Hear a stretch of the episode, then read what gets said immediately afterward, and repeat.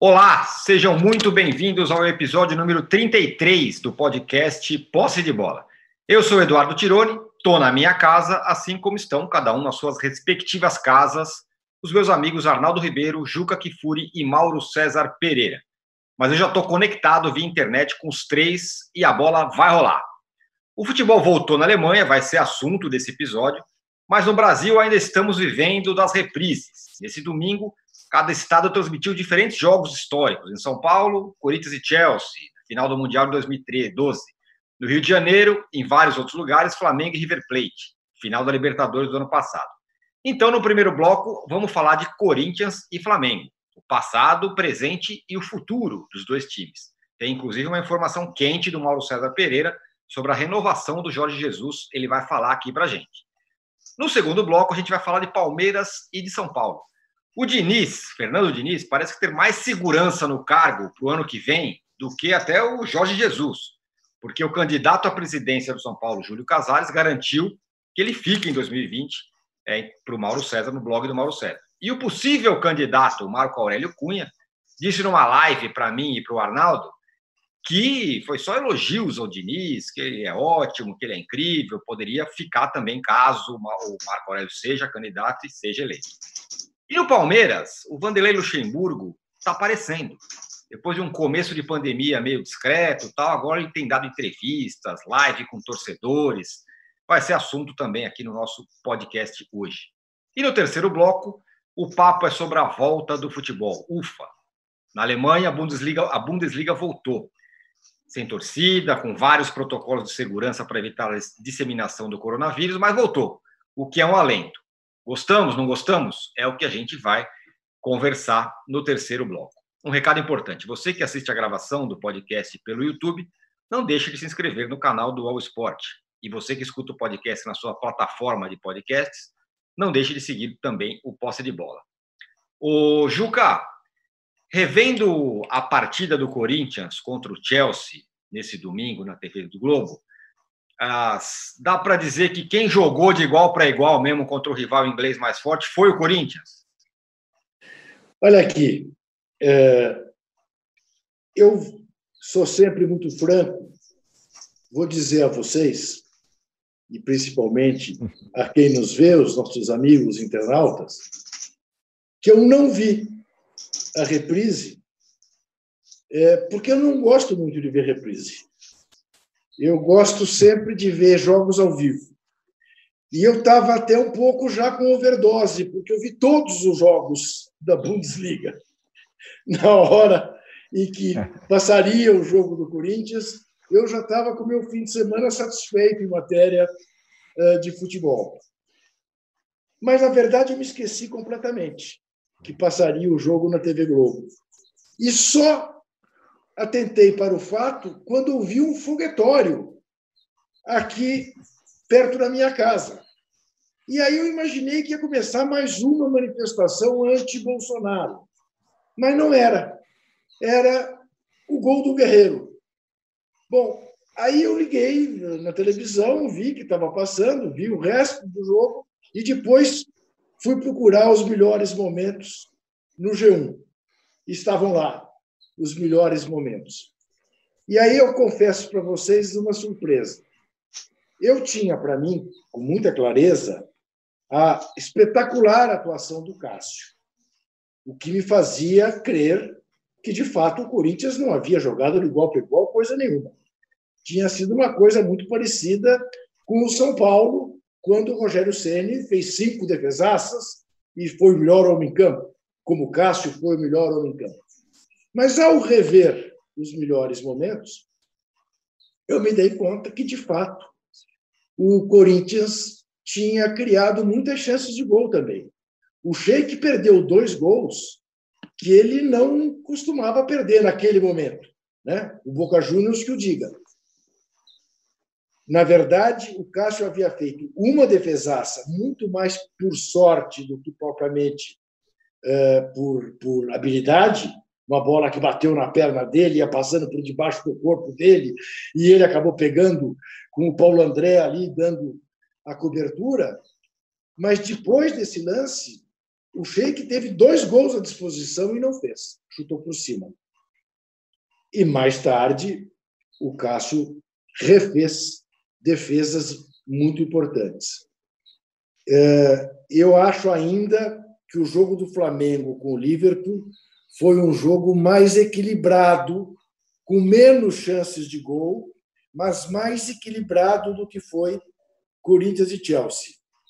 Mas não tenho dúvida de que você não possa dizer que o Corinthians merecia, tenha merecido a vitória. Por quê? Partindo do pressuposto óbvio, não é, é de que o Cássio é pago para fazer defesas e as fez, e que não houve nenhum lance de, de responsabilidade de erro de arbitragem, o Corinthians ganhou com os jogadores que tinha é, de um Chelsea, que também tinha é, belos jogadores. Agora, de tudo, além, evidentemente, do oportunismo é, do Guerreiro, para mim o que ficou muito claro é a atuação extraordinária do Zidane. Ele jogou uma barbaridade. Jogou, fez uma partida extraordinária, foi o homem do jogo, mais até do que o Cássio, menos espetacular, menos decisivo, mas foi o comandante uh, do jogo. Não sei como, só posso explicar pela idade dele. Depois daquele jogo, ele não foi contratado por algum time, por algum time europeu. Eu sei que isso é, ocasiona grande alegria aos São Paulinos que nos vêm, é, mas de fato Zidanilo fez um partidaço aquele dia. E Danilo, para mim, acho que é é o, melhor jogador brasileiro que nunca atuou pela seleção. É, ele é muito bom jogador, acho ele excelente, tanto no São Paulo quanto, quanto no Corinthians. O Mauro, é, a gente tem uma, uma visão aqui. Aliás, eu queria que você falasse a história do Jorge Jesus também. Mas a gente tem uma visão aqui do jogo, claro, do ano passado, Flamengo e River, que foi um jogo que, que foi cunhada a expressão jogou de igual para igual. Eu acho que o Flamengo encarou mesmo de frente é, o Liverpool. Dá para dizer que o time do Flamengo é um time mais legal de se ver, mais agradável de se ver, e que o Corinthians era um time pragmático, mas de qualquer forma muito forte, aquele time do, do, do Tite? Bem, eu, eu não vi esses jogos, como, como já falei aqui em outras ocasiões, eu não me pauto pela, pelo chefe de programação da TV Globo. Quando eu quero ver um jogo desses antigos, eu vou na internet e assisto. Né? Não vou ficar esperando a dona Globo de dizer, Mauro César, no domingo às quatro da tarde você vai ver esse jogo aqui. Não, é o que eu quero. Entendeu? Agora, eu entendo que as pessoas. É, é, é, eu trabalho com isso. Né? É diferente do camarada que tem a sua semana de trabalho normal ou anormal, por esse momento que estamos vivendo, no domingão, no horário clássico de um, de um futebol, ele para para ver um jogo. É, é outra história. Eu não estou aqui questionando que a Globo faça, não. Ela faz o que ela quiser. Eu acho que ela está certa de colocar jogos ali às quatro da tarde domingo. Só que eu não me pauto por isso. Tenho outras coisas a fazer, não vou ficar domingo, quatro da tarde, tem que parar para ver um jogo que aconteceu ano passado, há oito anos ou há vinte anos. Né? É, agora mesmo eu vi que a TV Gazeta vai reprisar domingo que vem Flamengo Santos de 83, a final. O maior público da história do Maracanã. Eu já vi esse jogo inteiro na internet de novo. Há alguns anos eu vi todinho ele. Então, assim, me deu vontade e fui lá e vi. É, então, ontem eu não, não, não, não, vi, não vi esse jogo, também não fui na, na internet buscar esse jogo do, do Flamengo, do Atlético, lá de campeão da Libertadores, né, que passou para Belo Horizonte, entre outros, para outras praças. É, agora, o que você me perguntou, assim, eu acho que é meio óbvio, né? A forma de jogar é diferente. O Corinthians era um time muito competitivo, muito bom, com jogadores sem investimento que o Flamengo fez, por exemplo. Né? O Flamengo fez um grande investimento. Você pega a defesa do Corinthians, ela era de jogadores assim, chegaram ao clube sem grande estardalhaço, jogadores até meio relegados, alguns deles, né? E o Tite montou um time muito competitivo. Acho que. Mas são estilos diferentes, isso aí não resta a menor dúvida. O Flamengo é um time que joga um futebol mais agressivo, que busca mais o gol. O Corinthians era um time que jogava muito calçado na sua defesa, o que é legítimo. São só estilos diferentes, né?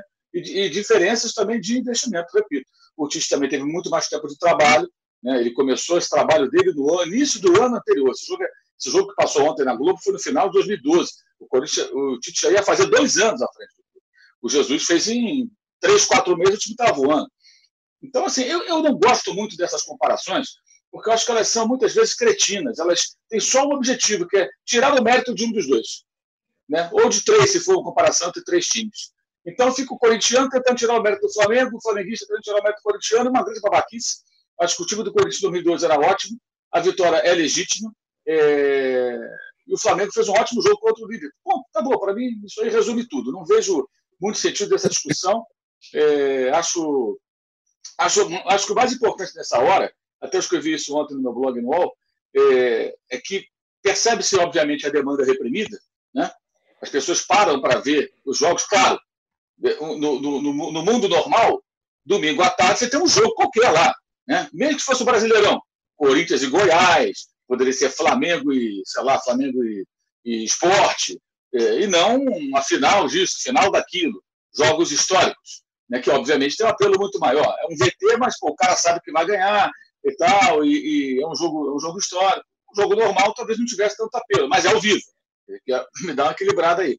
Mas há uma demanda reprimida e o que eu não, não percebo, posso estar enganado, é, nos clubes, na CBF, a organizadora do Campeonato Brasileiro, que imagino vai começar em algum momento, é, não existe nenhuma estratégia para aproveitar isso, essa demanda reprimida. As pessoas querem ver seus times em ação. Legal ver o Campeonato Alemão, é ótimo poder uhum. ver futebol ao vivo novamente. Mas é claro que os torcedores dos times brasileiros aguardam ansiosamente a volta dos seus times, porque é uma parada fora de hora e grande, né? longa, mais longa do que as férias dos jogadores, que estão aqui um mês e pouquinho, a bola volta a rolar. É, já estamos há dois meses, praticamente, dois meses parados aí sem futebol. Então, acho que esse é um ponto importante. Existe essa demanda, não vai ter público, mas vai haver um interesse muito grande. Talvez a audiência da televisão seja realmente significativa, o pay-per-view, apesar da falta de dinheiro para muita gente, né? É, talvez tenha bons números. Acho que é isso que os clubes tinham que começar a mapear, entender e montar estratégias. Né? Pensar no sócio torcedor. Que benefício tem o sócio torcedor hoje que é, se associa para ganhar, para comprar ingresso? Não vai ter ingresso para jogo. Será que não dá para tentar fazer alguma coisa com ele, em parceria aí com a televisão, ou com outros eventuais é, é, é parceiros? Enfim, acho que isso é, esse é um trabalho que tem que ser desenvolvido, porque as pessoas querem ver seus times. Isso é, acho que até é óbvio. Mas é isso, os dois times eram bons, por isso ganharam os torneios que disputaram, que mostraram ontem. O do Atlético também já era outro estilo, time do Galo, era outro estilo.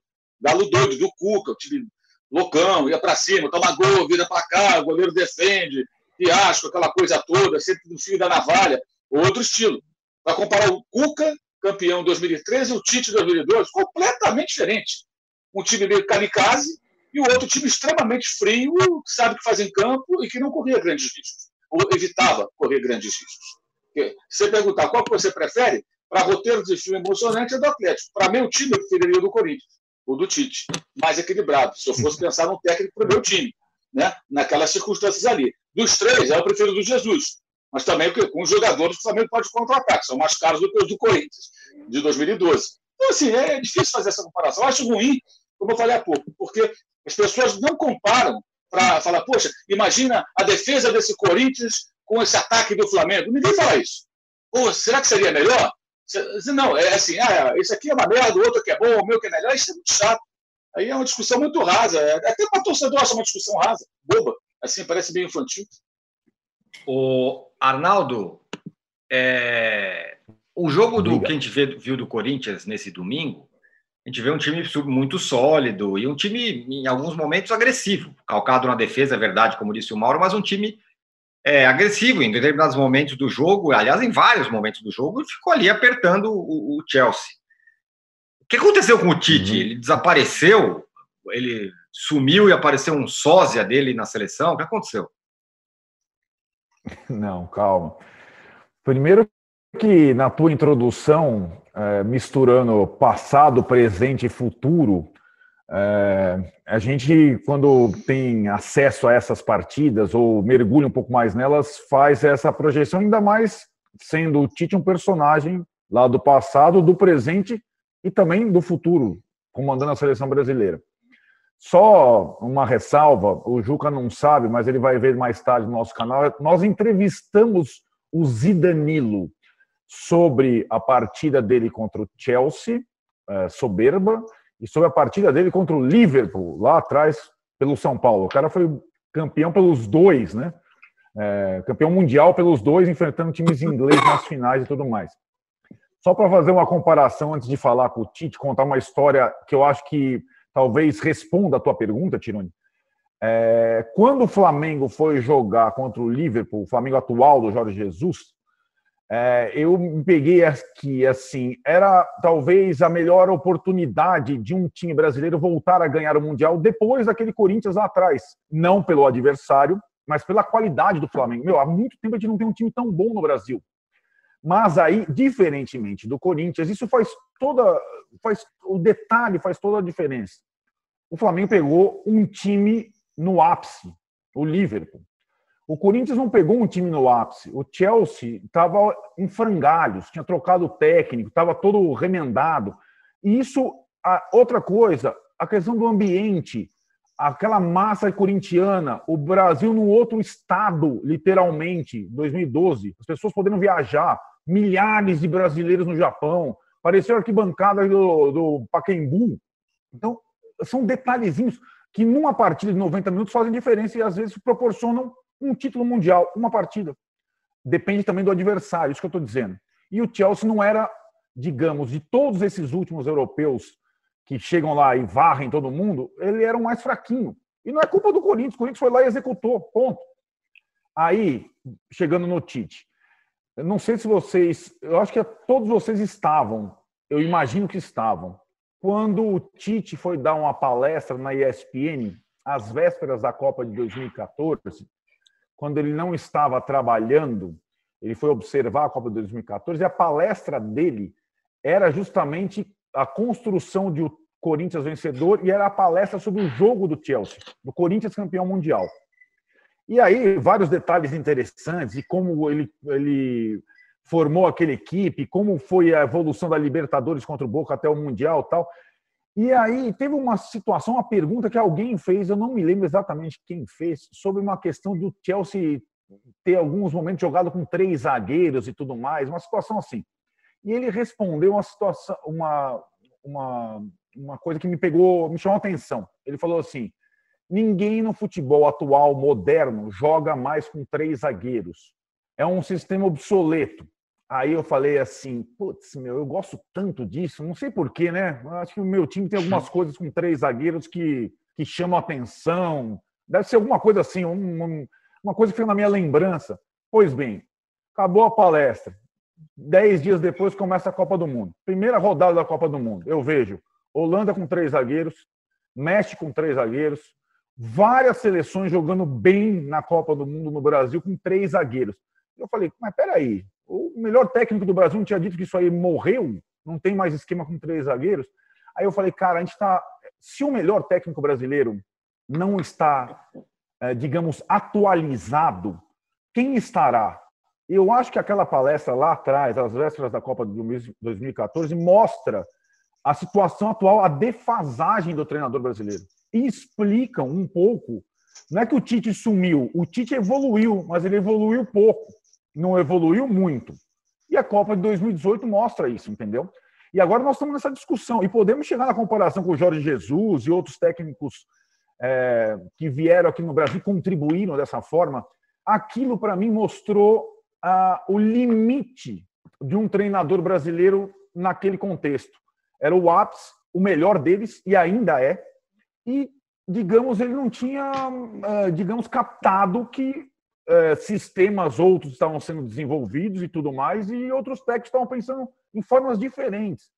A, a, só lembrar a Holanda daquela Copa, que bateu o Brasil na, na, na, disputa do terceiro e quarto lugar e foi fez uma Copa interessante. O técnico da Holanda, que era o Van Gaal, ele trocava até o goleiro na hora de bater pênalti, você lembra? Ah, não, esse cara, esse cara pega mais, troca com o goleiro. Aquela Copa 2014, nas nossas barbas, teve o 7 a 1 para para né, nos esbofetear, mas teve muito mais coisa. E teve muita lição para o Tite. Eu não acho que ele parou, Tirone. Eu não acho que ele sumiu. Eu acho que ele teve é, é, evolução, mas evolução é, pequena.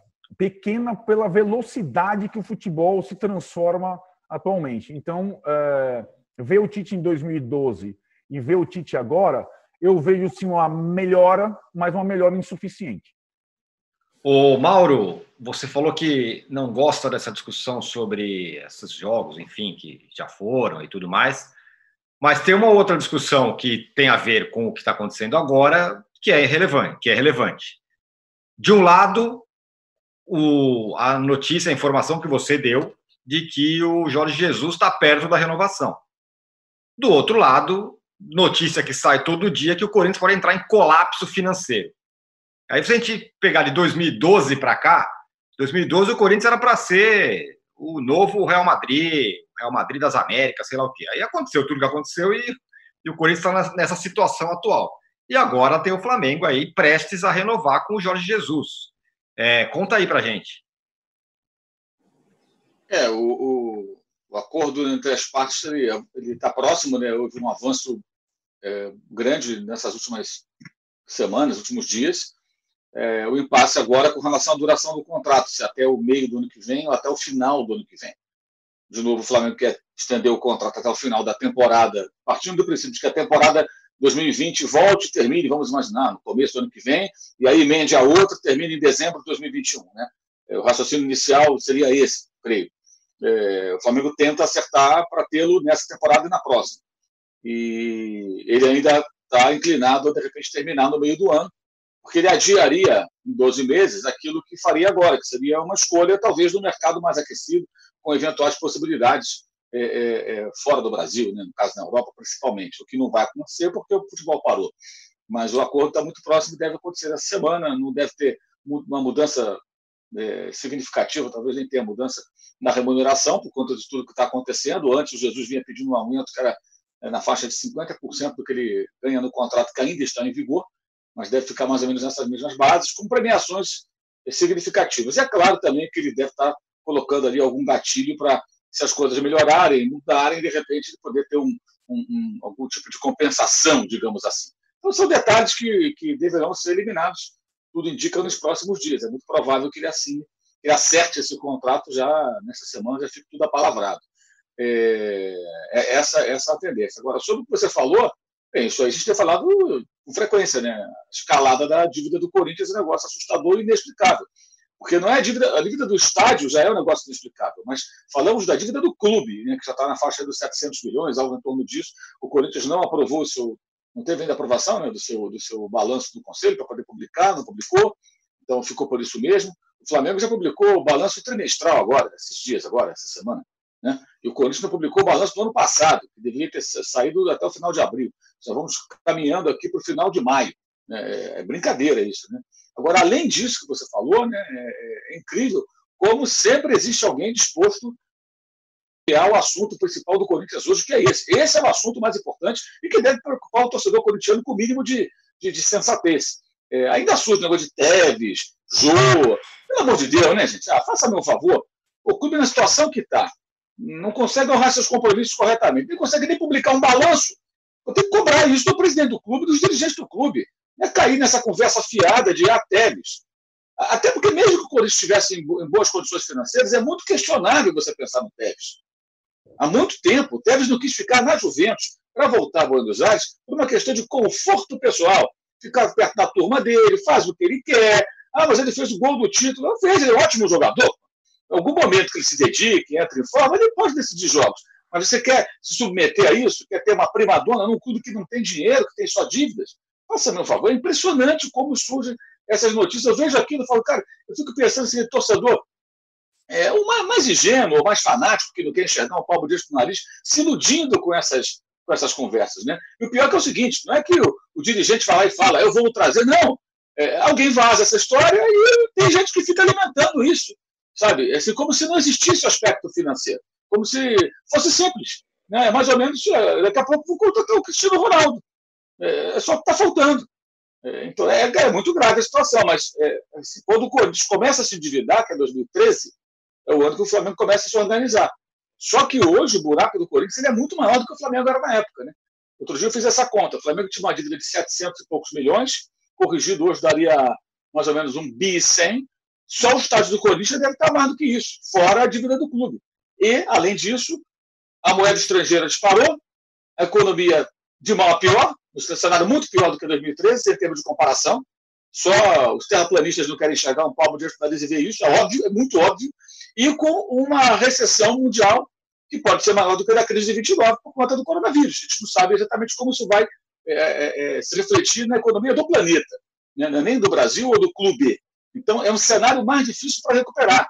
E ainda tem gente que acha que levando o Eduardo Bandeira de Melo para o Corinthians ele vai resolver. Aí é brincadeira, né, meu irmão? Aí é, é, chama Papai Noel, o coelhinho da Páscoa também. Né? Ah, Faça-me um favor. É, é muita vontade de se enganar, de se iludir. O, o Arnaldo, Ontem a gente fez uma live né, para falar, inclusive, do jogo do Corinthians e, e, e, o Vessone falou que naquele dia do Mundial, lá naqueles, naquelas semanas do Mundial, saiu a notícia do Pato, que o Pato viria pro, iria para o Corinthians e tudo mais. E aí ele fala: é, o ano vira com o Corinthians gastando 70 milhões em três jogadores. E aí, a partir daí, as coisas começaram. O Corinthians foi campeão depois e tudo mais, tal, mas aquele, aquele negócio começou por ali, né? É, o Juca há de se lembrar, porque além da euforia do, do título mundial, o Corinthians sai do Japão com três jogadores contratados: o Pato, o Gil e o Renato Augusto. Todos com a grana, e assim. Então, é, era diferente do cenário do São Paulo campeão em 2005, por exemplo. O São Paulo sai campeão no Japão contra o Liverpool o Rogério Ceni foi para a mesa de cirurgia, que estava com o joelho estourado. O Paulo Autori era o técnico, foi embora e o Amoroso, principal jogador, foi embora também. Então era, era como se não, não, ó, chegamos até aqui, mas melhor que isso não vai dar, ou manter não vai dar. O Corinthians ele e é claro que aí tem todo esse contexto que o Mauro também descreveu do, do que nós vivíamos no Brasil em 2013, o que permitia esses riscos mas eu acho que o Corinthians conseguiu, naquele tempo, é, não ter sucesso com todos esses jogadores. O Pata é um exemplo, mas o Gil foi muito bem, o Renato Augusto foi muito bem. O Corinthians conseguiu outros títulos muito importantes, conseguiu até uma espécie de hegemonia no futebol brasileiro, pelo menos. É, mas esse cenário, aí teve o passo é, Copa do Mundo, estádio, que é, o Juca também sempre descreve aqui, é, cobra o seu preço até hoje. E, de fato, é, é quase que esquizofrênico a gente pensar é, nessa situação de, de noticiário corintiano na pandemia, porque são essas notícias, as notícias financeiras. É, a, a, palavra colapso se aplica em 2020, porque não, não entra receita nenhuma e as despesas continuam gigantes. E, ao mesmo tempo, é, o interesse em jogadores renomados e tudo mais, o torcedor do Corinthians, de novo, Tirone, na sua introdução passado, presente futuro, o torcedor do Corinthians fica, fica meio perdido, sabe? É, no, que, no que se apegar é, daqui para frente. E acho que ah, aquela situação de 2012 para 2013, ela exemplifica também, e a gente vem conversando assim, aqui muitas vezes o tal do ciclo virtuoso dos clubes brasileiros ele é curtinho curtinho. Ele não não dá para você esperar pior não dá para você esperar. Isso se aplica ao São Paulo ao Corinthians ao Flamengo ao Palmeiras. Você putz ganhei o mundo tô rico daqui eu não saio. Nunca foi assim. Pode ser um e nessa mesma live o Vessone lembrou que em 2013 o Corinthians colocou como objetivo o bi da Libertadores e teve a questão é, da eliminação do Corinthians na Libertadores pelo incidente com, a, com o Kevin Spada, aquela situação, um menino que morreu. E o Corinthians sai da competição é, por conta de atitude da, da sua torcida e tudo mais. E aí, a partir da saída da Libertadores, tudo muda. E saem jogadores. Então, então assim, essa, esse equilíbrio Pode ser a saída de um jogador, pode ser a saída de uma competição, pode ser uma má administração, pode ser, é, é frágil. No futebol brasileiro ele sempre foi frágil. Não tem hegemonia até hoje, mesmo dos gigantões, por conta desse equilíbrio muito frágil. Ô, Juca, Jô Teves ou Bandeira de Melo? Quem que vai resolver a vida do Corinthians? Não, é, realmente, como o Mauro falou, eu até me recuso né, desenvolver semelhantes asneiras e justiça se faça ao, ao Bandeira de Melo, ele mesmo já disse algumas vezes que nem pensar é, porque ele é Flamengo, não tem nenhum sentido ele fazer nada aqui no Corinthians. E a questão é a seguinte: tem uma pessoa fazendo um discurso correto, um discurso que eu não sei se prevalecer nas eleições, é, o corintiano suportará, que é o Mário Gobi, dizendo que se for eleito não vai montar uma diretoria política que atenda os grupelhos que existem no Corinthians, que vai montar uma diretoria profissional e que a prioridade será sanear as contas do Corinthians. Ou seja, ele, em última análise, eu não sei se isso será é, não será decisivo para não elegê-lo presidente, né? ele está propondo uma política de pé no chão, realista. Esqueça título nos próximos três anos o Corinthians tem que resolver a sua vida econômica para poder pensar amanhã em ser campeão. Evidente que sempre tem uma chance num torneio mata-mata, como aliás o Flamengo conseguiu numa Copa do Brasil, mas será por acaso porque é um torneio mata-mata. Agora, você não pode assumir o Corinthians hoje planejando ter um grande time, porque não há condições objetivas para o Corinthians ter um grande time na situação em que o Corinthians está. O Corinthians tem que estar preocupado e não quebrar, definitivamente. Agora, isso que o Arnaldo falou, que é a pura verdade, né? e que vamos ver, tomara que o Flamengo nos desminta, que é a questão, há anos eu escrevo sobre isso, da incapacidade de autossustentabilidade dos clubes brasileiros. Né?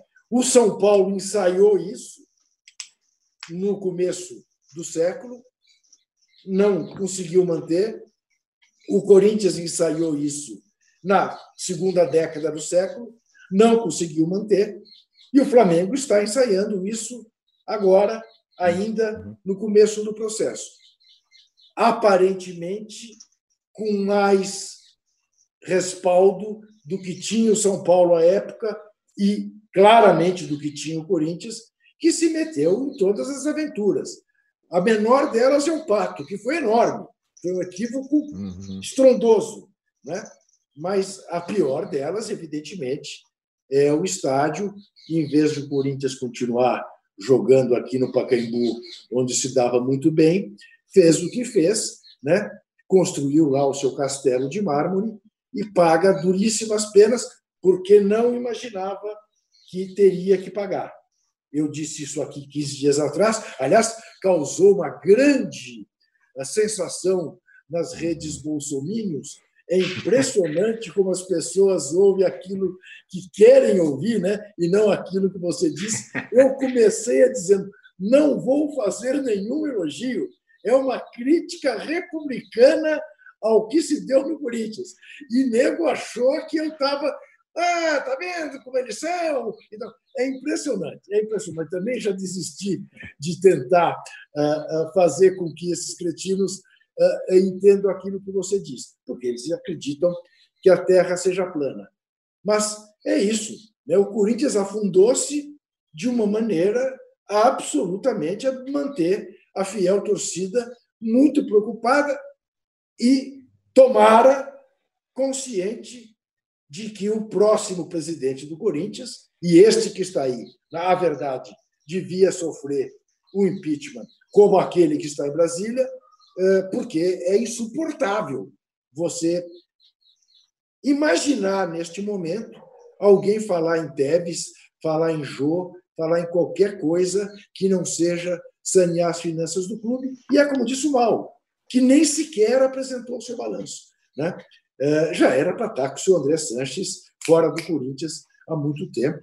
Ele é o Eurico Miranda do Corinthians, eu repito isso, né? e o Vascaíno hoje entende o que isso quer dizer. Eu sei o quanto nós apanhamos dos vascaínos por botar o dedo na ferida de quem era o Eurico Miranda. Está aí o Vasco nessa situação em que está o Vasco, perdendo até um dos seus maiores torcedores que eu até agora não consegui me conformar, que foi a morte do Aldir, do Aldir Blanc, né? É, sem homenagem da nossa maravilhosa secretária da Cultura. É, queria fechar esse bloco, mas assim, a minha pergunta é: fiquei pensando aqui. É, o Flamengo, quando começou esse processo de reestruturação, é, fez inclusive uma comunicação que eu achei bem interessante. Falou assim, olha, vai ser assim: a gente vai ter que comer um pouquinho o pão com o diabo amassou e daqui a pouco, daqui a alguns anos, as coisas vão se acertar, como de fato aconteceram.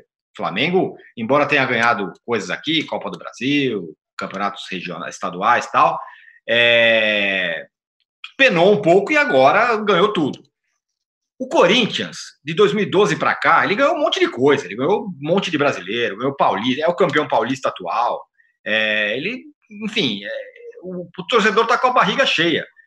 Uma, uma conversa, uma comunicação nesse, nessa linha com o torcedor do Corinthians não é compreensível. Uma coisa é chegar para o São Paulino e falar: olha, a gente vai ficar mais 10 anos sem ganhar nada. Aí os caras vão lá e derrubam o Morumbi, porque o São Paulo está na fila. Outra coisa é o Corinthians. O Corinthians está com a barriga cheia. Não dá para se pensar numa comunicação nesse sentido. Olha, pessoal, gastamos tudo. Agora a gente precisa de uns cinco anos aí para voltar a ficar grande. Não é possível isso? Olha, eu acho que é a única atitude que, que, que, que um novo presidente do Corinthians tem que ter, né? Se quiser realmente não entrar para a história como o coveiro do Corinthians. Sem dúvida. É a única conversa. Agora, a gente sabe que o torcedor é insaciável, né? que o torcedor. É, eu não sei o que acontecerá, né? aliás, não cogito dessa hipótese, mas sabe lá, futebol é uma coisa maluca, às vezes prega peças. Como é que o torcedor do Flamengo reagirá se o Flamengo não ganhar é, pelo menos dois títulos importantes nesse ano? Não sei. Não sei. Se o Flamengo, é, se o Flamengo deu azar de perder para o Fluminense uma decisão do Carioquinha, acho que o Rubro Negro não vai estar nem aí. Mas se o Flamengo não ganhar de novo o Brasileirão, se o Flamengo não fizer uma belíssima campanha na Libertadores, eu não sei como o torcedor do Flamengo vai reagir, porque também subiu a régua. Então o nível de exigência passa a ser maior, quero mais.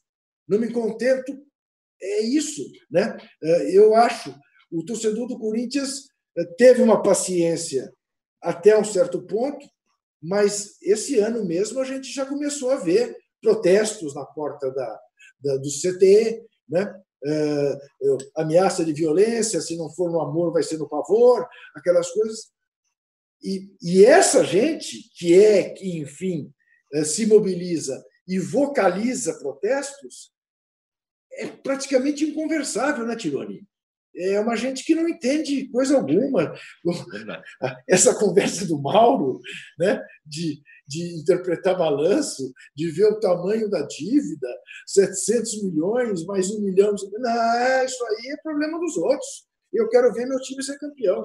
É difícil você cuidar né, do emocional do torcedor. É curioso você perceber que, nesse aspecto, o cidadão brasileiro é mais tolerante que o torcedor brasileiro. com certeza, muito mais. É, né? veja, veja a situação que nós estamos vivendo de todos Verdade. os lados. Né? É de todos os lados. Como está sendo tratada a pandemia, os escândalos que acontecem, a intervenção da Polícia Federal no processo eleitoral antes do segundo turno. Né? É batom na cueca, é batom na cueca, é batom na cueca o tempo todo. Né? E o cara está lá dando tchau lá para os gatos pingados que domingo vão visitar o Palácio do Planalto. É isso. Bom, vou fechar o primeiro bloco. Na volta, o Mauro pode falar um pouco sobre isso, mas a gente vai falar também de São Paulo e de Palmeiras. Voltamos em 30 segundos. O AlvTV é a mesa redonda com os assuntos mais quentes sobre televisão. Toda semana eu, Maurício Sticer, converso com Chico Barney, Débora Miranda e Flávio Rico sobre o que realmente importa e também sobre o que não importa na televisão brasileira. Sempre com muita informação e humor, claro. Você pode ouvir o podcast UOL VTV e outros programas do UOL em wallcombr podcasts, no YouTube e também nas principais plataformas de distribuição de podcasts. Recebe salário, faz transferência, pagamento, recarga de celular e até empréstimo, tudo sem taxa. PagBank, a sua conta grátis do PagSeguro. Baixe já o app e abra sua conta em 3 minutos. Estamos de volta para o segundo bloco do podcast Posse de Bola, episódio número 33. Vamos falar agora de São Paulo e também do Palmeiras. O Arnaldo tem um técnico que está garantido para o empregado no seu time. É... Aconteça o que acontecer no ano que vem. Quem é ele? Conta aí para gente. Fernando Diniz, o técnico mais valorizado na era da pandemia. Na verdade, é assim, né, Tirone? É como você disse no início. É, o Júlio Casares, candidato da situação, numa conversa com o Mauro, é, praticamente bancou o Fernando Diniz para o seu é, eventual mandato a partir do próximo ano. E na mesma semana, o Marco Aurélio Cunha, principal, é, digamos, adversário, ainda não candidato oficial, é, na eleição, também fez muitos elogios ao Fernando Diniz. Mas aí, Tirone, antes, acho que cabe a gente interpretar essas promessas antes da eleição e, e, e tentar entender o momento do Fernando Diniz. É muito conveniente para os candidatos ou pré-candidatos elogiarem o Fernando Diniz nesse momento. O time não está jogando, quando parou o Fernando Diniz estava em alta, e tem uma questão, sim, que a gente perceber da relação boa do Fernando Diniz e com os jogadores e com todos os funcionários do São Paulo. E uma questão ali que está passando, é, digamos, despercebida, que é o tal do custo-benefício. O Fernando Diniz, para os padrões atuais, é um técnico barato. O Mauro estava falando das dificuldades de renovação do Jesus.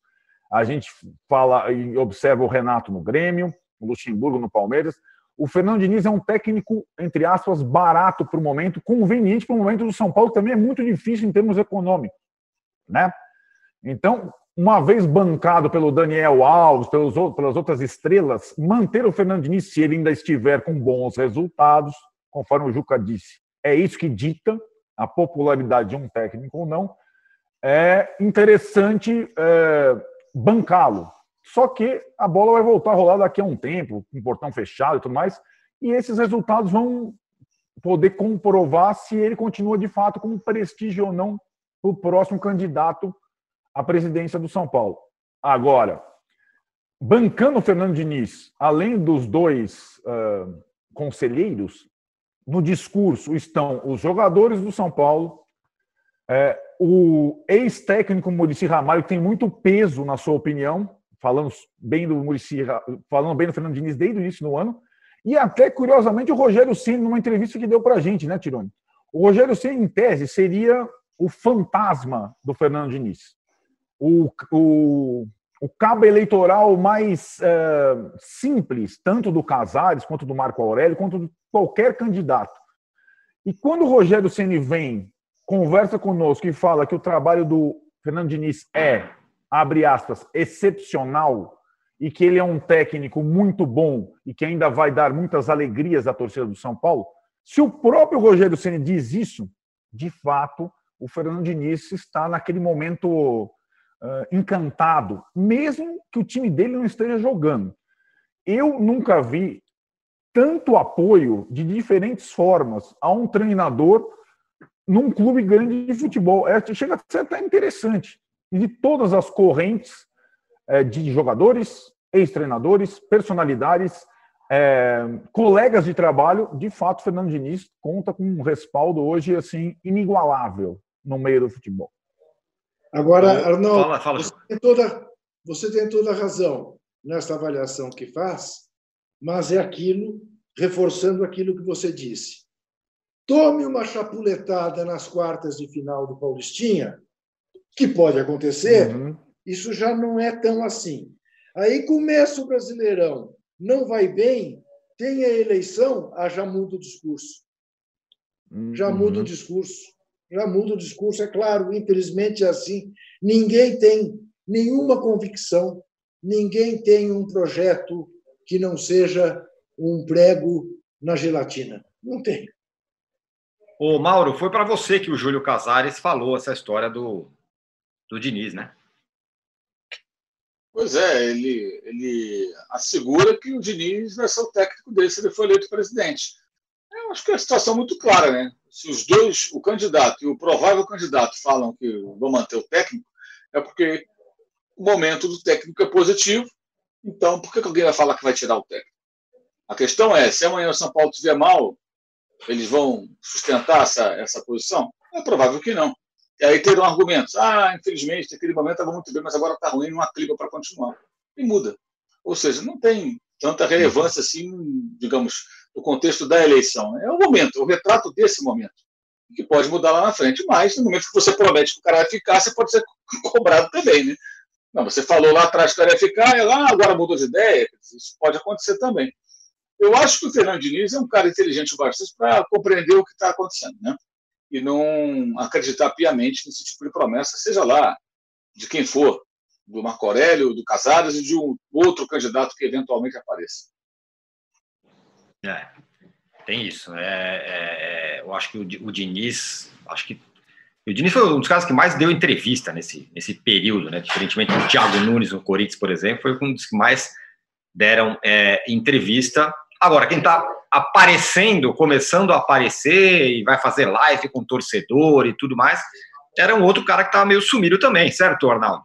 Luxa.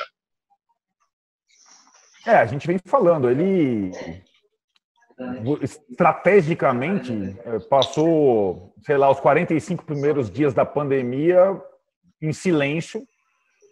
E acho que aí você comparando com a exposição que o Fernando Diniz teve nesse momento, recentemente, há cerca de duas semanas, até em ocasião do aniversário, começou a se manifestar de uma forma, é, digamos, é, pontual.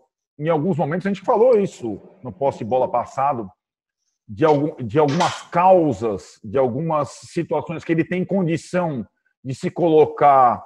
É, é curioso, né? Porque é, o Wanderlei Luxemburgo, acho que ele está melhor agora, na, em algumas posições, em algumas causas, o que estava quando a bola estava rolando e o time dele não estava funcionando a contento. E ele tem procurado agora, é, em, alguns, em algumas situações específicas, se posicionar, é, passar recados claros. E em relação ao torcedor do Palmeiras, ele tem se colocado muito bem. Ele tem sido elo, de fato, entre o torcedor do Palmeiras é, sem o time jogar, e o clube é, mostrando os treinamentos virtuais, etc. e tal, que tem acontecido, é, falando da, de como o clube está se preparando mesmo à distância, os jogadores e tudo mais, a comissão técnica, e agora com essa questão de ser interlocutor de fato do torcedor com a tal das lives com o público. Eu acho uma, é uma iniciativa interessante. Eu vou, eu vou, vou me inscrever, Tirone, para fazer pergunta. Não para ficar alisando, para fazer pergunta e tudo mais. Mas é interessante abrir um canal, entendeu? O Mauro tem falado, os caras não conseguem abrir canais com público nesse tempo de.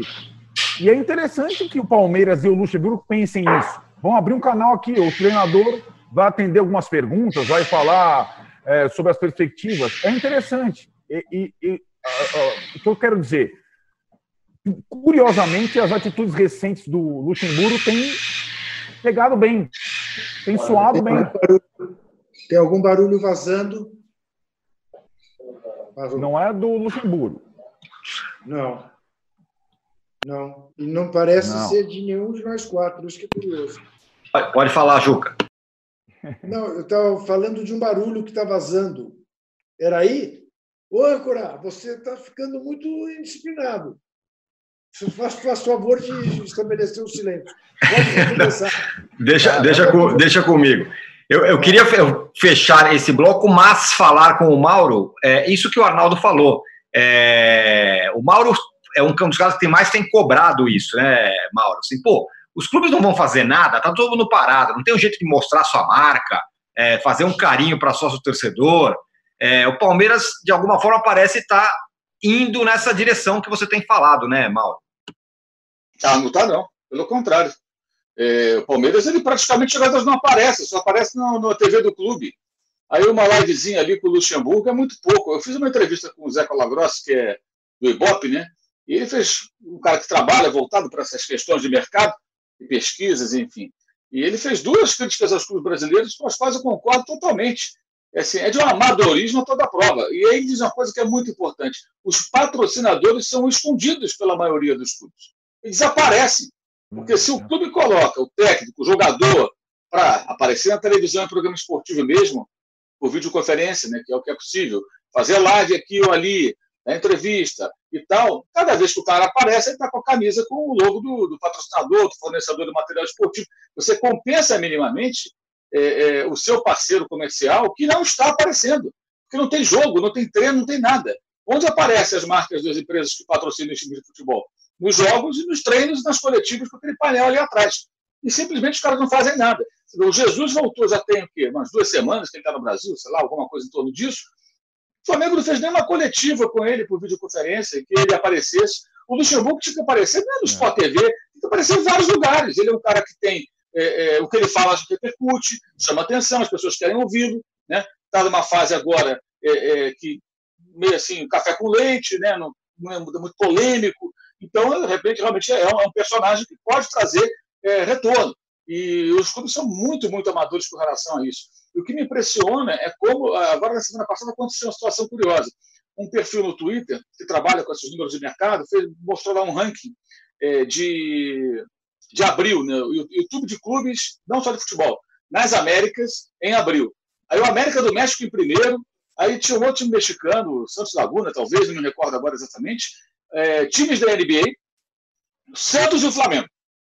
Aí é, até tuitei, falei, olha, é ridículo isso aqui. Do Flamengo, do Santos não, porque o Santos tem torcida menor, não tem motivos do torcedor do Santos para estar empolgadão, porque o time está mais fraco perdeu o São Paulo em relação ao ano passado, o Santos é, é, é andou para trás, né, com problemas financeiros sérios, é, e estava ali à frente do Flamengo. Aí o pessoal do Flamengo contestou o perfil e mostrou que não. O Flamengo está à frente do Santos. Diminui um pouco o tamanho do vexame, sim, mas é ruim, são números ruins. O Flamengo, com a torcida que tem, na fase que está, que está lá na frente. Você pega os do Corinthians, é ruim também. Do São Paulo é ruim, do Palmeiras é ruim, do... todos eles. Todos eles. Nenhum deles trabalha bem. E aí tem um ponto que ele fala que é muito importante, que o Colagrosso comenta ali. É o amadorismo com qual se trata esse tipo de coisa. As redes sociais, muitos clubes, não todos, claro, redes sociais, canal no YouTube, é tratar, você bota lá um garoto para fazer, bota o amigo do não sei quem, o indicado do conselheiro. Tem que ter equipe profissional, isso é muito importante hoje. A gente comentou que outro dia aqui sobre a questão de caras como Cristiano Ronaldo. Cristiano Ronaldo foi para a Juventus. O Cristiano Ronaldo ele alavancou o número de seguidores do clube, do maior campeão da Itália, em rede social. Quer dizer, o Cristiano Ronaldo levou, e isso é contabilizado. Os times europeus veem isso, pensam nisso, sabem que isso pode significar dinheiro e negócios. E aqui no Brasil isso é tratado de uma forma muito amadora. E agora está eh, acontecendo exatamente isso. É uma aparição, outra muito tímido. Entendo, até conversei outro dia com uma pessoa que trabalha numa assessoria de imprensa de um clube, e ele, ele me falou: olha, é, a gente tem um certo receio que você o jogador, de repente falar alguma coisa. Essa época é difícil, né, porque tem é, é, redução de salário tudo quanto é clube, né, alguns assuntos são meio espinhosos. Cara, vocês têm que preparar, então, os atletas para que eles saibam o que eles podem falar, de que maneira falar dentro do que vocês acham que deve. Agora, escondê-los é esconder a marca do clube e esconder os patrocinadores. Esse é o futebol profissional. Aí amanhã o patrocinador vai lá e fala assim: olha, eu quero rescindir o contrato. Aí o, o Cartola vai se vitimar, a imprensa vai cair de pau. Nossa, rescindiu o contrato e tal, a torcida fica com raiva. O que, que os clubes estão oferecendo para os seus patrocinadores hoje? Nada.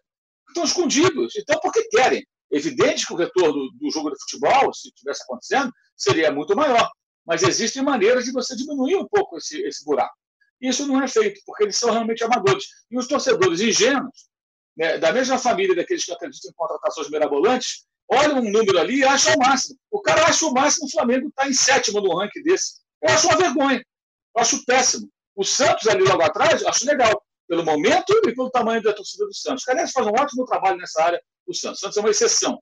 O Flamengo é amador nisso aí. É amador, faz um trabalho muito fraco. O potencial do clube no momento é para estar lá na frente. E o Corinthians também, o São Paulo também.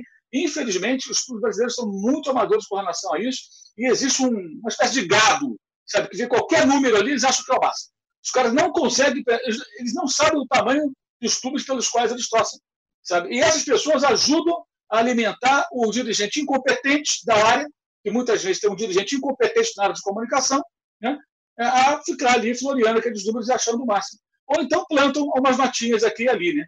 Em jornal, o colunista amigo vai lá e publica. E como diria Lúcio de Castro, sobre tortura, sobre tortura, números dizem aquilo que você bem entende. Muito bem, essa, Ô, frase, é, essa frase é, é ótima. É, eu queria só dar um pitaco nisso, porque a gente tem falado disso, né? Desde o início da, do isolamento social.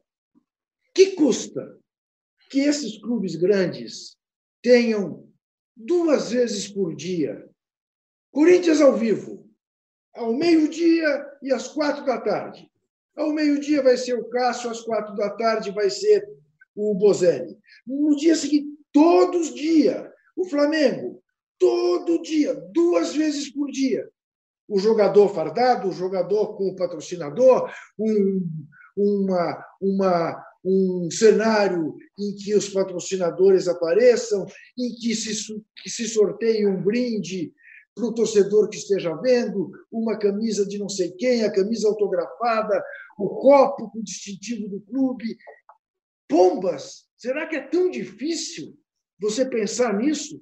mobilizar o seu torcedor, né? sabendo que todo dia ele vai ter notícia do clube, vai poder conversar com o seu jogador, fazer perguntas para o seu jogador. Será tão difícil montar isso? É impressionante, é impressionante. É um descaso absoluto. Né? E era a maneira de você, de alguma forma, eh, estimular o sócio torcedor a continuar pagando a sua mensalidade ter esse privilégio. Uhum. Você vai poder entrevistar o Gabigol, você vai poder entrevistar né, uh, o Arrascaeta, enfim. Muito bem. Bom, fechamos o segundo bloco desse episódio 33 do podcast Posse de Bola. Voltamos em 30 segundos para falar, enfim, da volta do futebol. Voltou a Bundesliga. Voltamos já. 30 segundos. Baixo Clero é o podcast de política do UOL. Toda semana eu, Carla Bigato, converso com os comentaristas Maria Carolina Trevisan e Diogo Schelp sobre temas que dominam a pauta política brasileira. Você pode ouvir o Baixo Clero e outros programas do UOL em uol.com.br podcasts, no YouTube e também nas principais plataformas de distribuição de podcasts. Recebe salário, faz transferência, pagamento, recarga de celular e até empréstimo, tudo sem taxa. PagBank, a sua conta grátis do PagSeguro. Baixe já o app e abra sua conta em 3 minutos. Estamos de volta para o terceiro e último bloco do podcast Posse de Bola, episódio número 33. Juca, você viu todos os jogos, matou a saudade do futebol? Fala aí, pontos Rapaz, positivos e negativos. Para não mentir, eu só não vi o que foi 0 a 0 Todos os outros gols. Uh, positivo, positivo, uh, principalmente por parte do Borussia Dortmund, uh, o ímpeto. Não parecia que aquele fantástico estádio sem a muralha amarela, né? não parecia que aquele estádio estava vazio. A gana com que o Borussia Dortmund jogou, né? a, a competitividade do jogo do Borussia Dortmund, que fazia o jogo, digamos, mais importante, porque o primeiro no sábado, e para não permitir né, que o Bayern Munique se distanciasse, coisa que aconteceu, embora o Bayern Munique tenha mantido os quatro pontos no domingo. O Bayern Munique não. O Bayern Munique jogou em ritmo de treino. Me parece que foi de todos os times eh, quem mais sentiu jogar num estádio vazio lá em Berlim, ao jogar como visitante. Eu achei divertido ficar observando se jogador cuspia na grama ou não cuspia. Confesso que não percebi o guerreiro cuspir eh, como hoje li que ele cuspiu, eh, e percebi claramente que o ímpeto de abraçar o companheiro na hora do gol esse ímpeto é meio irrefreável, né?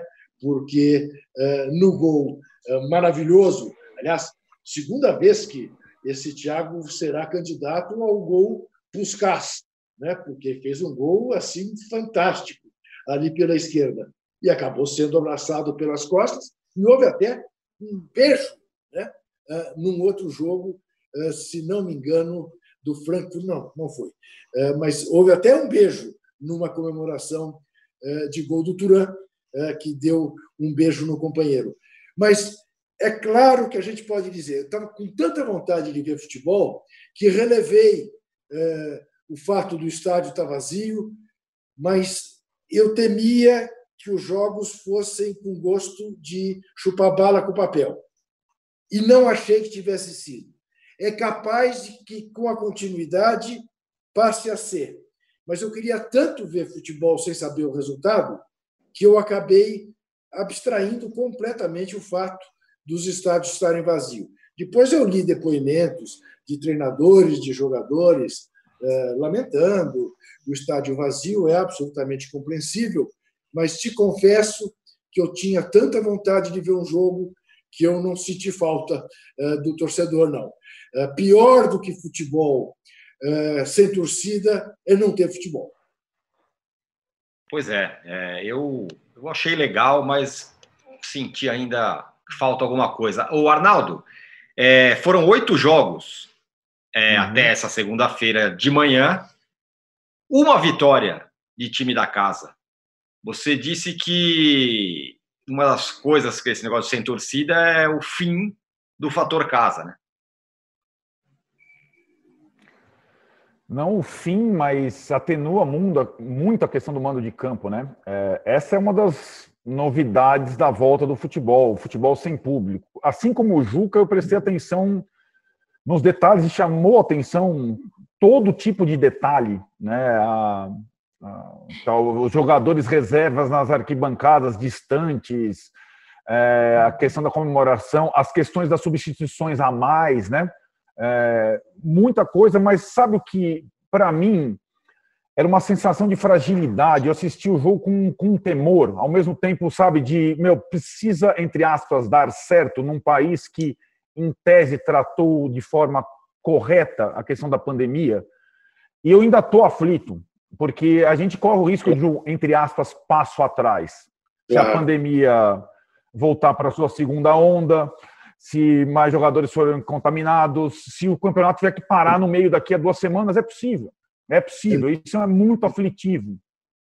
E acho que a Alemanha, ela, ao fazer esse quase que um ensaio, ela passou é, um pouco, um mínimo de segurança para o mundo do futebol. O que eu vi de jogador brasileiro se manifestando é, com uma questão ah, é possível, porque aqui, aqui nesse país é, a, a possibilidade de volta do futebol está tão distante ainda.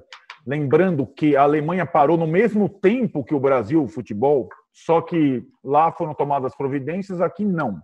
Então a gente não tem a perspectiva ainda. E aquela questão que ficava para o jogador, para o treinador, para a gente, é, comentarista esportivo, é possível ter futebol nessas circunstâncias? A Alemanha deu o primeiro passo para dizer que é, mas não é um passo totalmente seguro ainda, entendeu? É, agora, é, eu não tinha dúvida de que só voltando a bola a rolar numa liga importante, a gente teria um sinal, uma luzinha no final do túnel, para quem gosta e ama futebol. E é, eu, na verdade, nessa primeira rodada, eu, é, digamos, tenha ficado mais atento aos detalhes periféricos do que propriamente às questões é, dos times. Mas tenho a convicção, transportando para cá e fazendo a sua pergunta, Tironi, que os clubes que aqui, é, e aqui vai voltar o futebol lá para frente, aos poucos, sem torcida, está claro, os clubes que dependem muito do seu torcedor vão sofrer. Os clubes que dependem do seu torcedor, eu falei com o Vascaíno ilustre, vocês vão imaginar quem é durante a semana sobre esse tema. Ele, o Vasco, sem São Januário, sem aquela torcida ali, com um time fraco, conseguindo ganhar os pontos na marra, quando voltar o futebol aqui, sem público em São Januário, é aí que está é, a questão do mano, sabe, Tirone? É, é mais para o time não tão poderoso assim, porque o Flamengo tem uma conexão com a sua torcida maravilhosa, mas é um time que joga em qualquer lugar, sem público ou com público. Sem público, quando o fator emocional pesa menos, é claro que a torcida do Flamengo vai fazer falta, mas não é uma não é um impeditivo para o melhor time. Pelo contrário, o Flamengo vai ter mais facilidade para jogar fora de casa. Agora, para aquele time que depende da casa dele, daquele bafo da torcida para conquistar seus pontos na marra, isso vai fazer uma falta, porque o fator mando não vai ser tão é, decisivo assim como essa primeira rodada na Alemanha mostrou. O mando isso de campo pode... ele é relativo a partir de agora. Isso pode favorecer muitos times brasileiros caso volte a Libertadores. Os jogos fora de casa na Libertadores que os brasileiros costumam perder.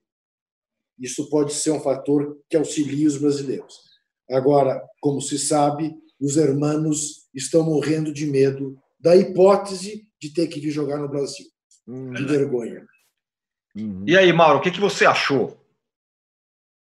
Eu achei que foi muito bom nas circunstâncias, porque os jogos foram bem disputados, né? Alguns times sem a, a sem ritmo de jogo, obviamente, pode ter deixado a desejar aqui ou ali, mas foram jogos bem disputados. É, os jogadores, na maioria das vezes, em celebração de gol, seguiram lá o tal do protocolo, e cotovelo para lá e para cá, não teve. É, teve um gol lá do, lá do Matheus, lá que teve abraço, tudo. Acontece, vai acontecer isso também, né? Acho que tem um certo estardalhaço também em algumas situações. Ah, os caras se abraçaram, pelo amor de Deus. Isso vai acontecer, é um momento de descontrole. Teve momentos em que o jogador derrubou o outro, fez uma falta, esticou a mão para levantar o, adversário, até num sinal de, ah, desculpa aí, foi mal.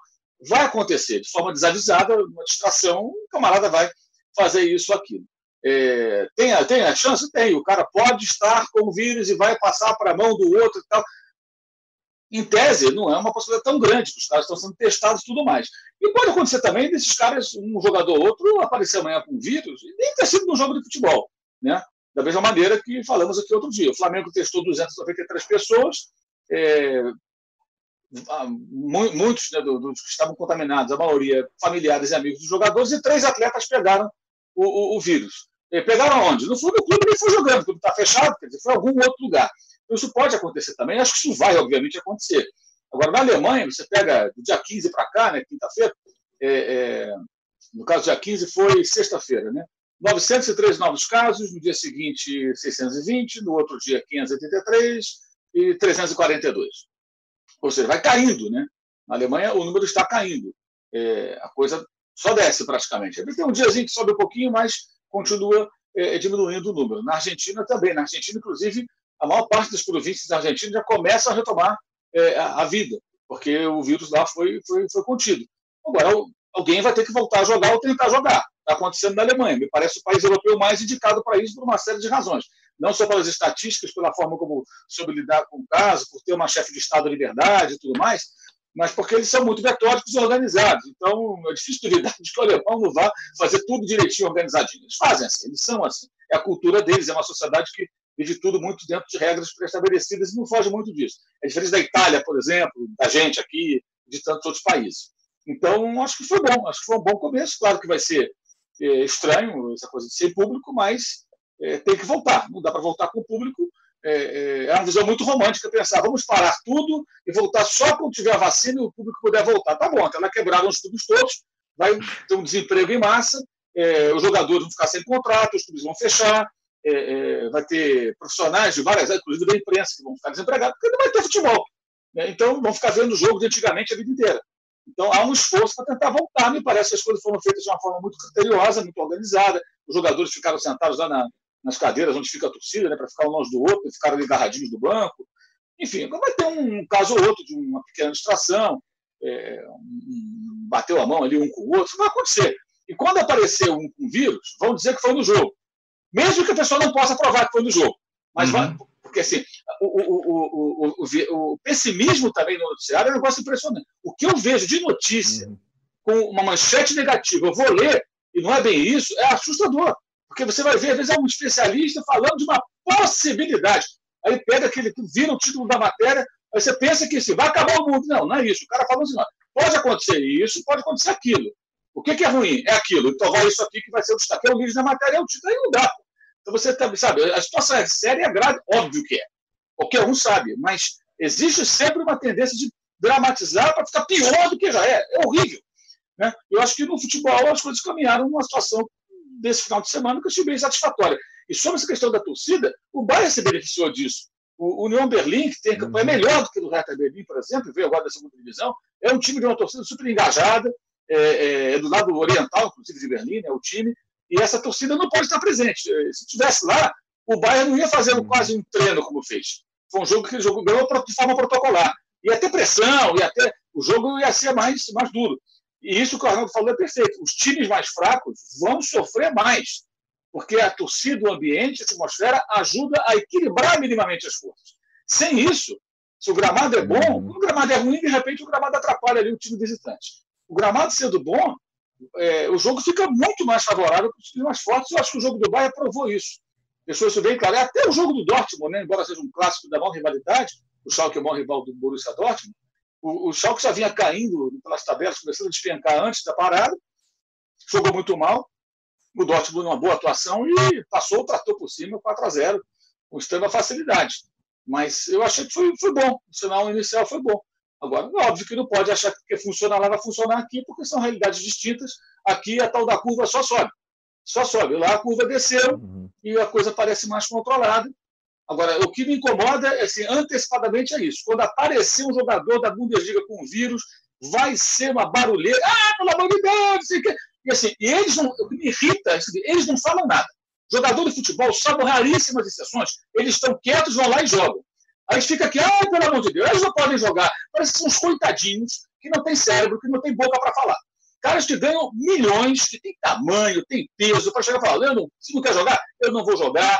Um dos poucos que falaram lá na Premier League foi o Troy Deeney, que é um jogador do Watford, pouco conhecido do grande público, mas é um cara mais contestador, já foi até preso e tal. Ele falou: ah, não tem problema nenhum, se por acaso me tirarem aqui meu salário, eu dou a volta por cima, já tomei tombo, já levantei, mais um, mais um, não vai mudar nada.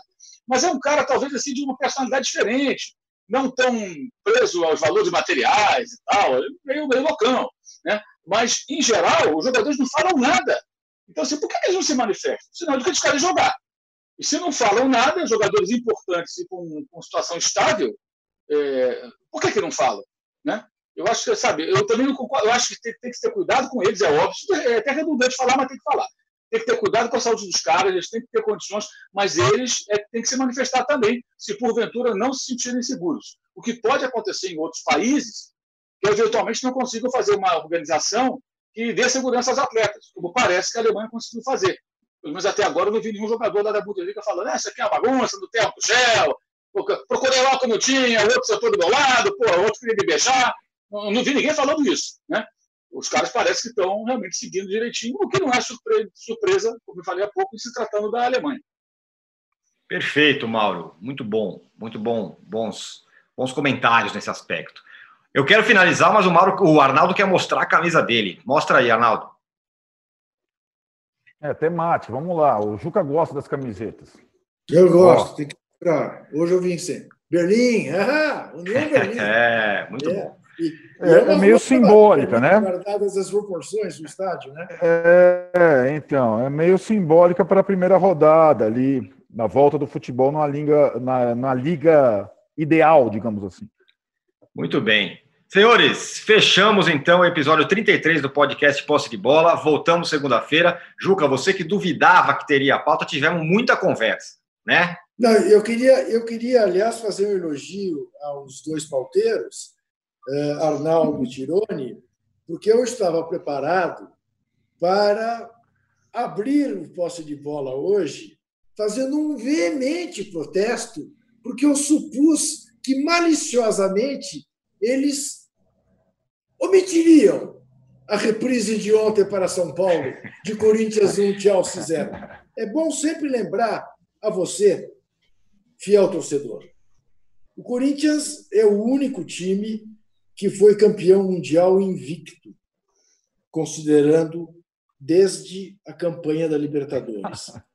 Como é também o último time brasileiro campeão mundial.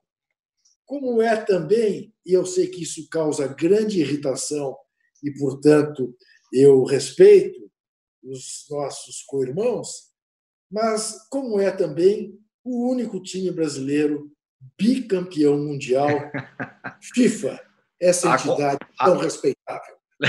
Há controvérsia. Há controvérsia. Próximo Fechamos! programa. Voltamos segunda-feira que vem. Abraço. Chega ao fim esse episódio do Posse de Bola. Lembrando que você também pode conferir mais opiniões e análises nos blogs dos comentaristas do UOL. Posse de Bola tem pauta e produção de Arnaldo Ribeiro e Eduardo Tironi, edição de áudio de Amer Menegassi e coordenação de Diogo Pinheiro.